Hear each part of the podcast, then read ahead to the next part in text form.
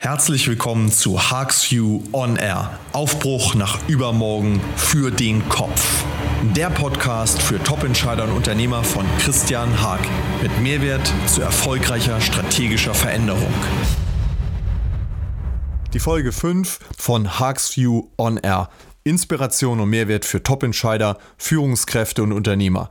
Inspiration für das Verwandeln von Chancen in Erfolge. Heute geht es um das Thema Trends und warum wir uns besser bereits heute neu erfinden sollten. Die Veränderung ist auch nicht mehr das, was sie einmal war. So könnte man es auf den Punkt bringen. Denn auch die Veränderung selbst unterliegt einer Veränderung und hat ihre Charakteristik, wie Veränderungen entstehen, wie Veränderungen sich vollziehen und wie wir mit Veränderungen umgehen müssen, komplett verändert. Für mich stellt sich deshalb die Frage, wie unser Umgang mit Veränderung sich verändern muss und wie es uns gelingen kann, Veränderung zu unserem Verbündeten zu machen, sie zu integrieren in unser tägliches Denken, Handeln und Wirken, ob im privaten oder auch im unternehmerischen Umfeld. Dafür ist im professionellen Unternehmensbereich aber notwendig, über die Hauptentwicklungen, die Trends dieser Zeit nachzudenken und sich zu vergegenwärtigen, welche Einflüsse auf das Thema Veränderung wirken und wie wir entsprechend dies in unseren Geschäftsmodellen umsetzen können oder müssen und was uns zu tun bleibt, wie wir also als verantwortliche Führungskräfte, aber auch letztendlich als Mensch mit dem Thema Veränderung besser umgehen können, damit sie uns hilft, in Zukunft erfolgreich zu sein, erfolgreich zu bleiben oder erfolgreich zu werden oder erfolgreicher zu werden. Lassen Sie uns eintauchen in dieses Thema, das uns alle ein Stück verändern wird. Das Thema Disruption ist Bestandteil von Veränderung. Ich habe das bereits in einer anderen Folge behandelt und möchte das heute hier nicht erneut vertiefen. Gleichwohl erscheint mir wichtig, noch einmal in Betracht zu ziehen, dass disruptive Entwicklungen eine der neuen Facetten im Thema Veränderung sind. Wenn wir uns also vorstellen, wir sind am Meer und bauen eine Sandburg, dann erwarten wir immer die Wellen von vorne und wir gehen mit den Gezeiten um. Wir müssen aber heute mit disruptiven Entwicklungen rechnen, dass mit einem Mal eine Welle aus einer anderen Richtung oder ein Naturereignis aus einer anderen Richtung eintritt, das wir vorher überhaupt nicht im Blick und auf der Rechnung gehabt haben und dass mit einem Mal unser Wirken und Tun und auch unsere Maßnahmen, die das bisherige Wirken und Tun abgesichert haben, vollkommen hinwegfegen wird. Es gilt also neu zu denken und neue Wege zu entwickeln, wie mit dieser Situation erfolgsversprechend umgegangen werden kann. Letztendlich heißt unternehmerisches Denken und Handeln immer Chancen und Möglichkeiten zu sehen, Risiken einzufangen und aus diesen Chancen und Möglichkeiten Erfolge zu generieren und dabei das Risiko des Scheiterns, soweit es geht, zu minimieren. Meine grundlegende These zu dem Thema ist, dass Erfolgsrezepte von gestern heute weniger und weniger dazu taugen, den Blick in die Zukunft zu richten und aus ihnen erfolgreiches Handeln und erfolgreiche Ziele für die Zukunft ableiten zu können. Wir können also immer weniger von dem profitieren, was uns gestern erfolgreich gemacht hat und müssen immer mehr neu erfinden, wie der Weg zum morgigen Erfolg aussehen kann.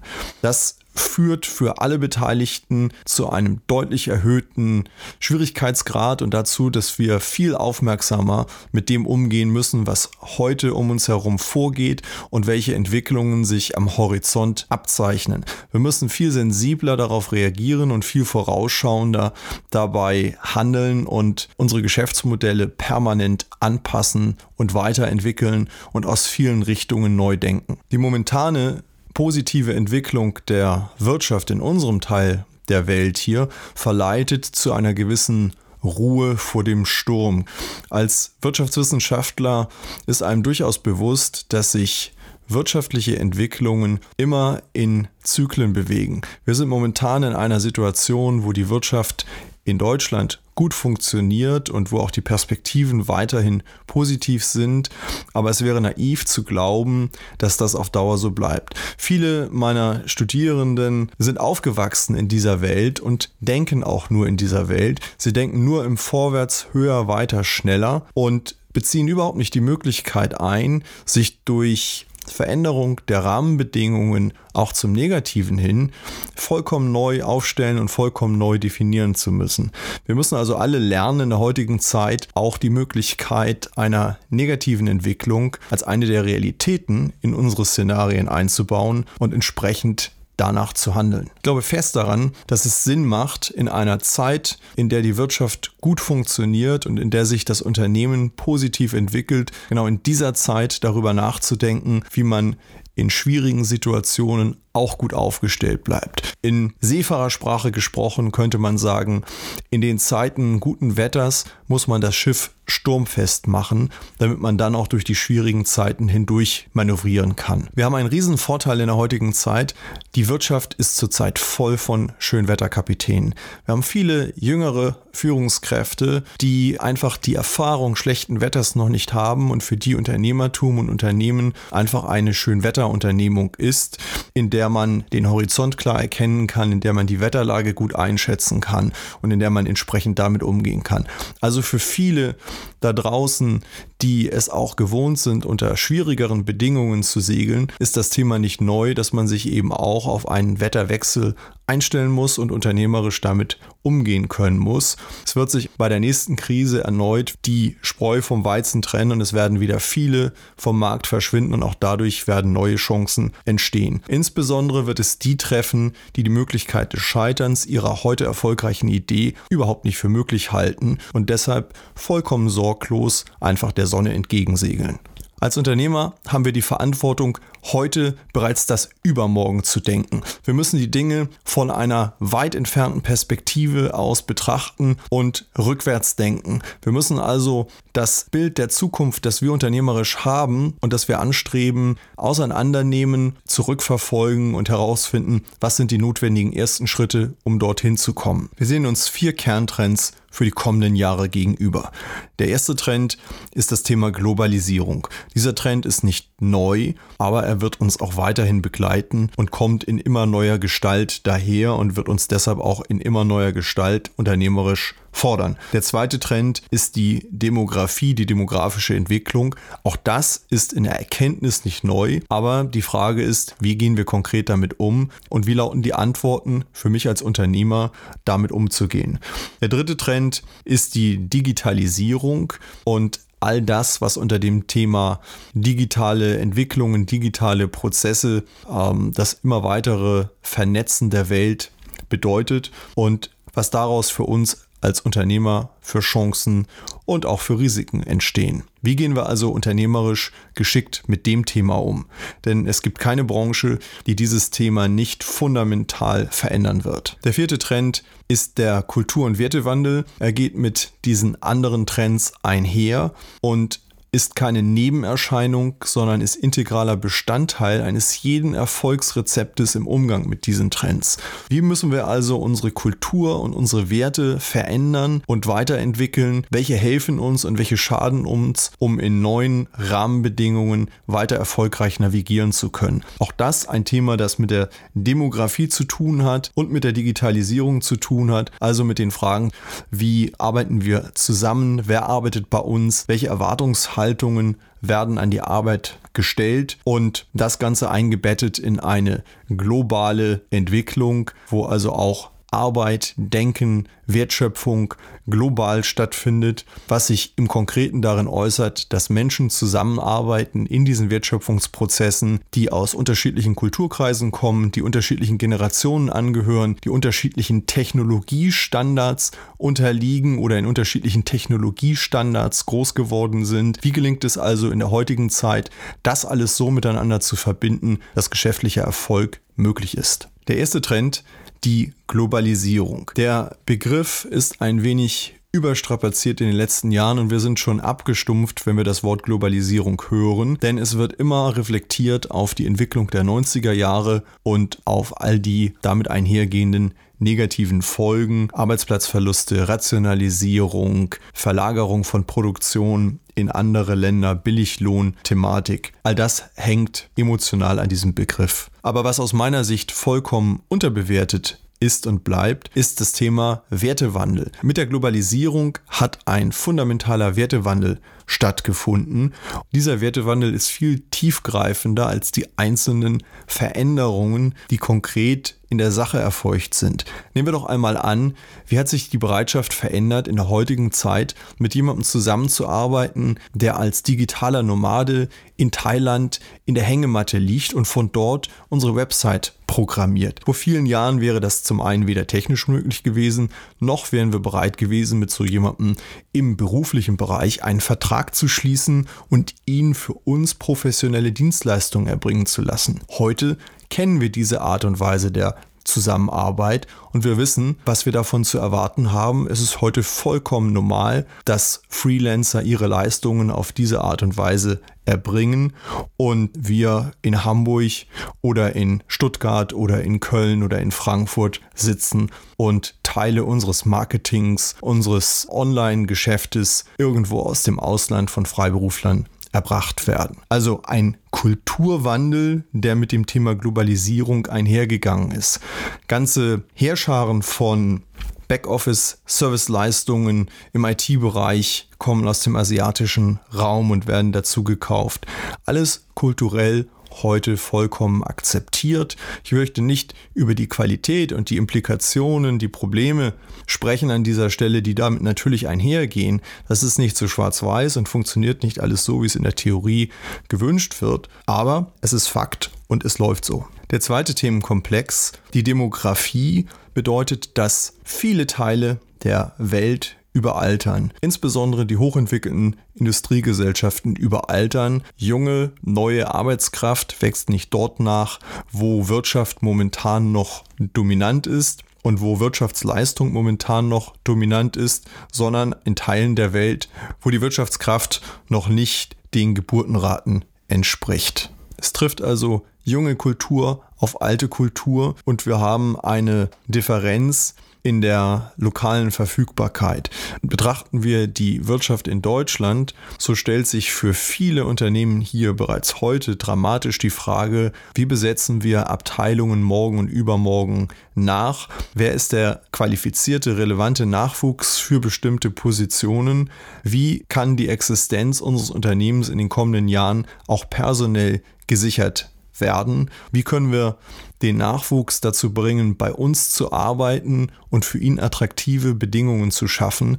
Wir sind also ganz radikal aus einem Arbeitgebermarkt in einen Arbeitnehmermarkt geschlittert, der sich aus dem Thema Demografie erklärt, vor dem aber viele Unternehmen nach wie vor erschrocken oder blind die Augen verschließen und viele der Realitäten noch nicht wahrhaben wollen.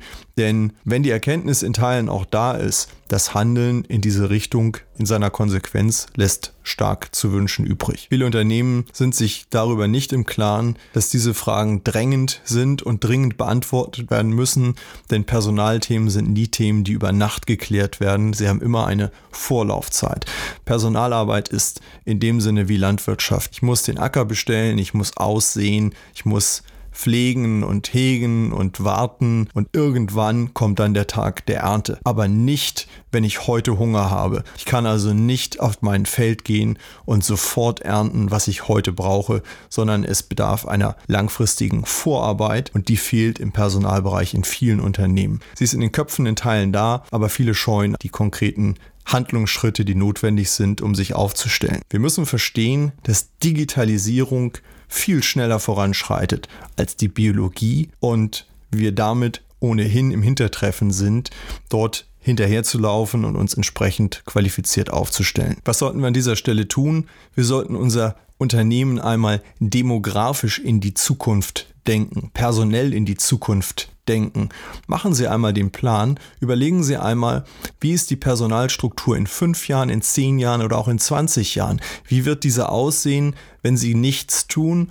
Und was glauben Sie, was notwendig sein wird, um die heutigen und für morgen und übermorgen geplanten Leistungen auch sicher erbringen zu können? Was muss also geschehen, um Nachwuchs zu finden, Nachwuchs zu entwickeln, Nachwuchs zu binden und Mitarbeiter mitzunehmen auf die Reise in die Zukunft? Nur wer diese Frage nachhaltig beantwortet, braucht sich überhaupt über die anderen Themen Gedanken zu machen. Denn keine Mitarbeiter, kein Geschäft. Wir müssen uns darüber im Klaren sein, je weniger Menschen in unseren Unternehmen arbeiten, desto größer ist ihre Bedeutung für das Unternehmen und desto mehr Anforderungen werden an sie gestellt. Die Bedeutung von Menschen nimmt also nicht ab, weil wir angeblich immer weniger brauchen, sondern sie nimmt zu, weil wir immer weniger haben, die wir brauchen und weil wir immer höhere Anforderungen an diese Personen stellen. Was tun wir denn, wenn Abteilungen, die früher von zehn Leuten besetzt waren, heute mit einer Person besetzt sind? Wir haben zwar geringere Lohnkosten, aber wir haben eine Nullbesetzung bei Krankheit oder Urlaub. Wie gehen wir entsprechend um, nicht nur mit dem Thema Produktivität, sondern auch mit der Sicherstellung von Arbeitsleistung? Das führt zum nächsten Trend, nämlich zur Digitalisierung. Da kann man sagen, und das ist das, was ich erlebe und was ich glaube, was digitalisiert werden kann, wird digitalisiert werden. Das ist der Kern der Sache. Wir sollten also nicht glauben, dass wir nicht auswechselbar sind, dass wir nicht ersetzbar sind. Wenn wir Buchhalter sind, wenn wir Schreibkräfte sind, wenn wir Sekretärinnen sind, wenn wir Steuerberater, Rechtsanwälte sind. Und wenn wir uns in all diesen Aufgaben nur mit Standardtätigkeiten beschäftigen, dann werden wir durch Maschinen ersetzt werden. Die Rechensysteme werden mächtiger, das Thema künstliche Intelligenz wird mächtiger. Wir sehen die Vorboten am Himmel, wir sehen die großen Computersysteme in Form von Alexa Voice und anderen. Das sind nur die sichtbaren Teile gewaltiger Rechenmaschinen, die uns viele Dinge im Alltag abnehmen werden und die in Form neuer Geschäftsmodelle daherkommen werden. Wer also heute glaubt, dass er sicher sei, weil er so gut qualifiziert ist, weil er seinen Job gut macht, der sollte gewarnt sein, denn wir müssen uns und das, wofür wir stehen und welchen Wert wir schaffen, neu erfinden. Wir müssen es neu definieren, wenn wir auch in einer immer stärker digitalisierten Welt unseren Platz haben wollen. Was macht denn der Taxifahrer, der sagt, ich bin ein guter Taxifahrer, wenn wir selbstfahrende autonome Transportsysteme haben. Der Schaffner der Bahn, der heute noch sagt, man braucht mich, der morgen ersetzt wird durch autonome Züge. Der Fluchkapitän, der heute nur benötigt wird, weil es im Moment rechtlich so gewollt ist, technisch wären sicherlich autonom fliegende Flugzeuge möglich. Man betrachtet das ganze Thema Drohnen im militärischen Bereich. Da wird geflogen und da werden hochkomplexe Manöver gemacht und gesteuert, ohne dass jemand an Bord ist. Wir brauchen viele dieser Funktionen heute nicht mehr, auch wenn wir sie gesellschaftlich noch tolerieren, noch akzeptieren, noch haben wollen.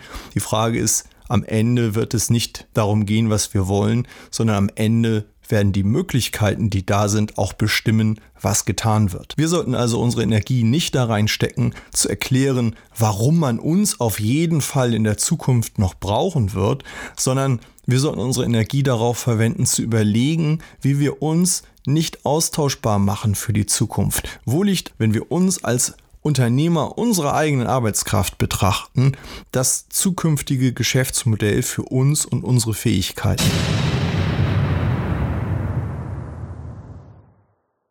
An dieser Stelle ein Hinweis in eigener Sache. Abonnieren Sie mein Newsletter auf www.christianhaag.de und erhalten Sie regelmäßig Haagsview Inspiration für Top-Entscheider frisch in Ihr Postfach. Oder abonnieren Sie den Podcast auf SoundCloud und iTunes. Erhalten Sie damit Impulse für das Verwandeln von Chancen in mehr Erfolg. Viel Vergnügen dabei. Wir lesen und hören uns. Ich freue mich auf Sie. Ich nehme einmal ein Beispiel aus meinem Bekanntenkreis. Dort gibt es einen erfolgreichen lokalen Immobilienmakler, der sich sehr stark darüber definiert, dass er in einem bestimmten Teil einer Großstadt gut vernetzt ist und seit vielen Jahren traditionell erfolgreich ist. Ich glaube, dass dieses Geschäftsmodell ganz schnell verschwinden wird. Die so vermeintlich nicht austauschbare Leistung wird in den kommenden Jahren über die technischen Möglichkeiten technisch realisiert werden. Und was wird der Verbraucher tun? Er wird mit Begeisterung nach einer gewissen Eingewöhnungszeit diese technischen Möglichkeiten annehmen. Das banalste Beispiel dafür ist das Thema Online-Shopping. Haben wir noch vor vielen Jahren gesagt, nein, natürlich das Erlebnis in einen Laden zu gehen, in einem Geschäft zu sein, gut beraten zu werden, das ist unvergleichlich. Ich glaube, jeder von uns hat heute erlebt, wie unvergleichlich das manchmal ist, allerdings nicht im positiven und wie unendlich die Alternativmöglichkeiten geworden sind. Es ist ja häufig eine Sache der Wahl, die ich treffen kann und eben nicht mehr eine Frage des Zwanges. Ich kann also entscheiden, wie ich einkaufe und wenn ich es entscheiden kann frei, dann werde ich es so tun, dass es meinen Bedürfnissen entspricht und wenn die nicht gedeckt werden vom stationären Handel, in dem Ware nicht verfügbar ist, in dem ich nicht gut beraten werde, in dem Preise zu hoch sind, in dem das Erlebnis vor Ort nicht unverwechselbar ist, dann werde ich diesen Gang nicht mehr machen. Zu Hause habe ich weder Zeit noch Logistikkosten für so einen Einkauf und für viele Produkte, gerade im technischen Bereich, ist das inzwischen für viele Standard. Aber zurück zum Makler. Der Makler sagt, ich berate meine Kunden, die kommen, ich fahre mit ihnen zu den Häusern, ich gehe durch das Haus, ich kann ihnen viel über die Nachbarschaft erzählen, ich bereite den Verkauf vor, das ist eine große Investition, eine wichtige emotionale Entscheidung für jemanden, eine Immobilie zu erwerben oder den wichtigsten Ort seines Lebens, sein Zuhause zu verlagern und da braucht man einen Menschen. Das mag in Teilen richtig sein, heute. Wir sind es nämlich so gewohnt. Aber wir haben auch früher Autos gekauft von Menschen. Heute kaufen wir diese auch im Internet. Wir recherchieren vor, wir informieren uns vor, wir schauen uns Bilder an und dann irgendwann brauchen wir noch den Menschen zur Kaufabwicklung, zum Abholen, weil es physische Gegenstände sind, die wir in unseren Besitz nehmen müssen. Aber wie ist es denn im Maklerbereich. Wir stehen in einer Wohnung, ich habe das selbst erlebt. Wir haben jemanden, einen Mitarbeiter dieses Maklerbüros, dem wir Fragen stellen und der diese Fragen nicht zufriedenstellend beantworten kann. Der ist nur in Teilen gut ausgebildet, nur in Teilen gut vorbereitet. Wir verschwenden unsere Zeit mit Präsenz vor Ort, die uns keinen Mehrwert bringt.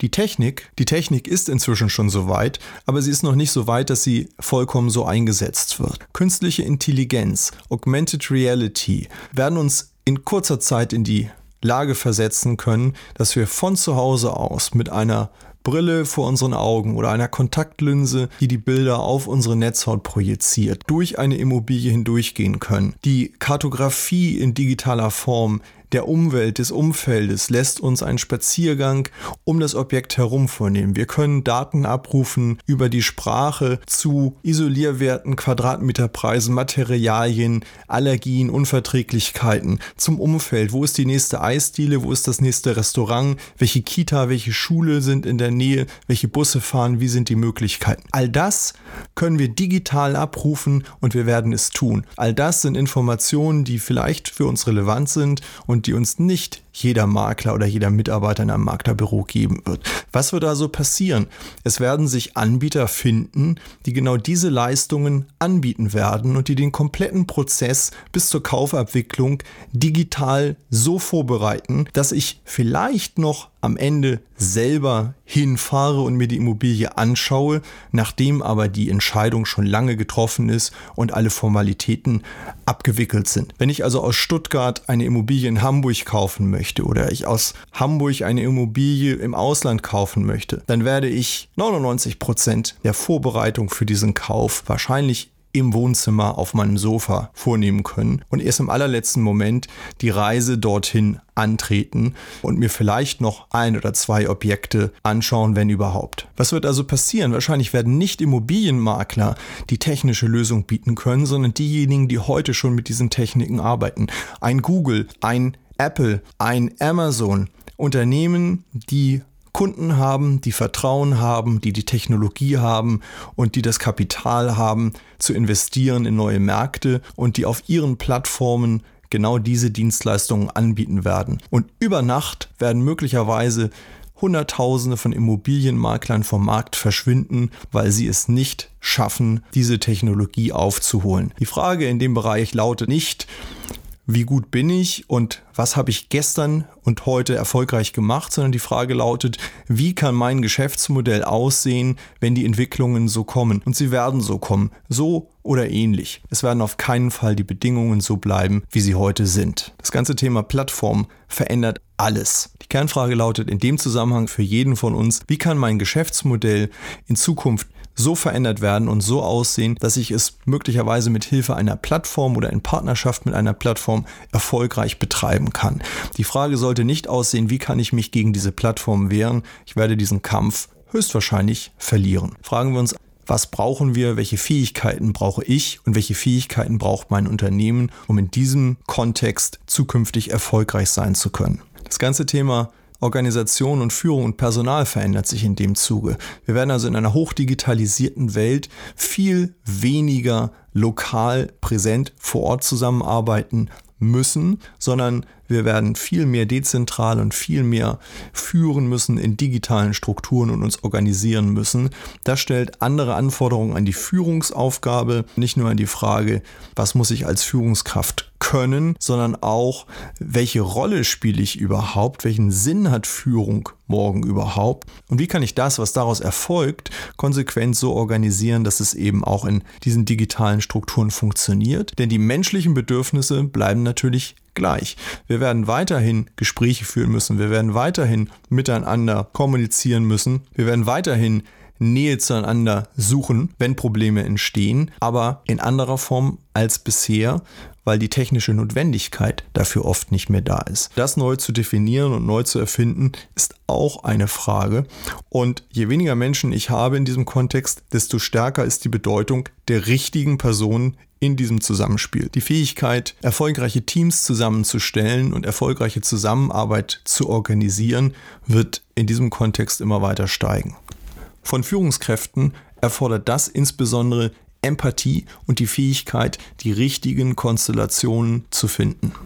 Trend 4, Kultur- und Wertewandel, bedeutet Demografie und Digitalisierung in einer global agierenden, veränderten Welt neu zu verstehen und entsprechend in Unternehmensstrukturen umsetzen zu können. Dieses komplexe Thema möchte ich an dieser Stelle nicht tiefer behandeln. Es ist aber ein Megatrend, mit dem wir uns auseinandersetzen müssen. Eine grundsätzliche Leitlinie in diesem Thema gibt es, denn wir müssen akzeptieren, dass die Welt und die Kultur und die Werte, so wie wir sie bisher gekannt haben und gelebt haben im unternehmerischen Umfeld, nicht mehr existiert. Junge Generationen, nachwachsende Generationen kommen mit anderen Wertevorstellungen und internationale Zusammenarbeit erfordert anderes kulturelles Agieren miteinander. Erfolg wird deshalb zunehmend zukünftig darauf fußen, vernetzt denken zu können, vernetzt handeln zu können, die richtigen Schlüsse daraus ziehen zu können und in diesen neuen international vernetzten Ökosystemen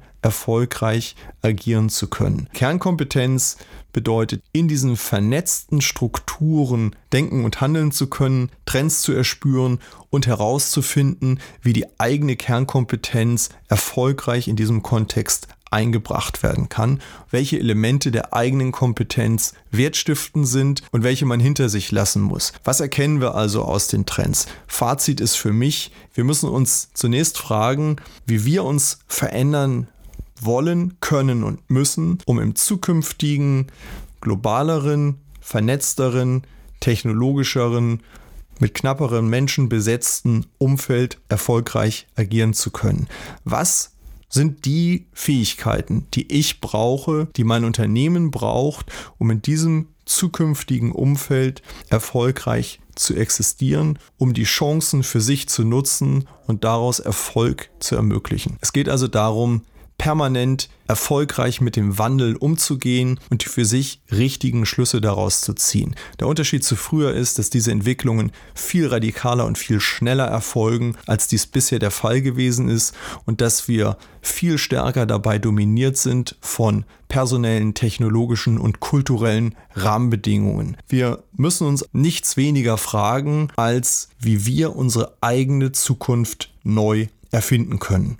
Nutzen wir dabei die gegenwärtige günstige Situation, lassen Sie uns aufbrechen nach übermorgen. Ich wünsche Ihnen dabei stimulierende Impulse, kraftvolles Tun. Lassen Sie mich Ihre Erfahrungen Ihre Gedanken wissen. Darauf bin ich gespannt. Ich freue mich, wenn wir uns bald wieder hören. Ihr Christian Haag. Danke, dass Sie Christian Haags View On Air mit Mehrwert für Top-Entscheider und Unternehmer Ihre Aufmerksamkeit geschenkt haben. Vergessen Sie nicht, hier den Podcast zu abonnieren und bleiben Sie damit stets dem Wandel voraus. Bestellen auch Sie mein Newsletter Haags View und nutzen Sie für Ihren Erfolg meine Kompetenz und Sichtweisen zu aktuellen Themen rund um strategische Veränderung. Ich freue mich auf einen spannenden Austausch sowie auf Ihre Fragen und Themenanregungen. Kontaktieren Sie mich über www.christianhaag.de.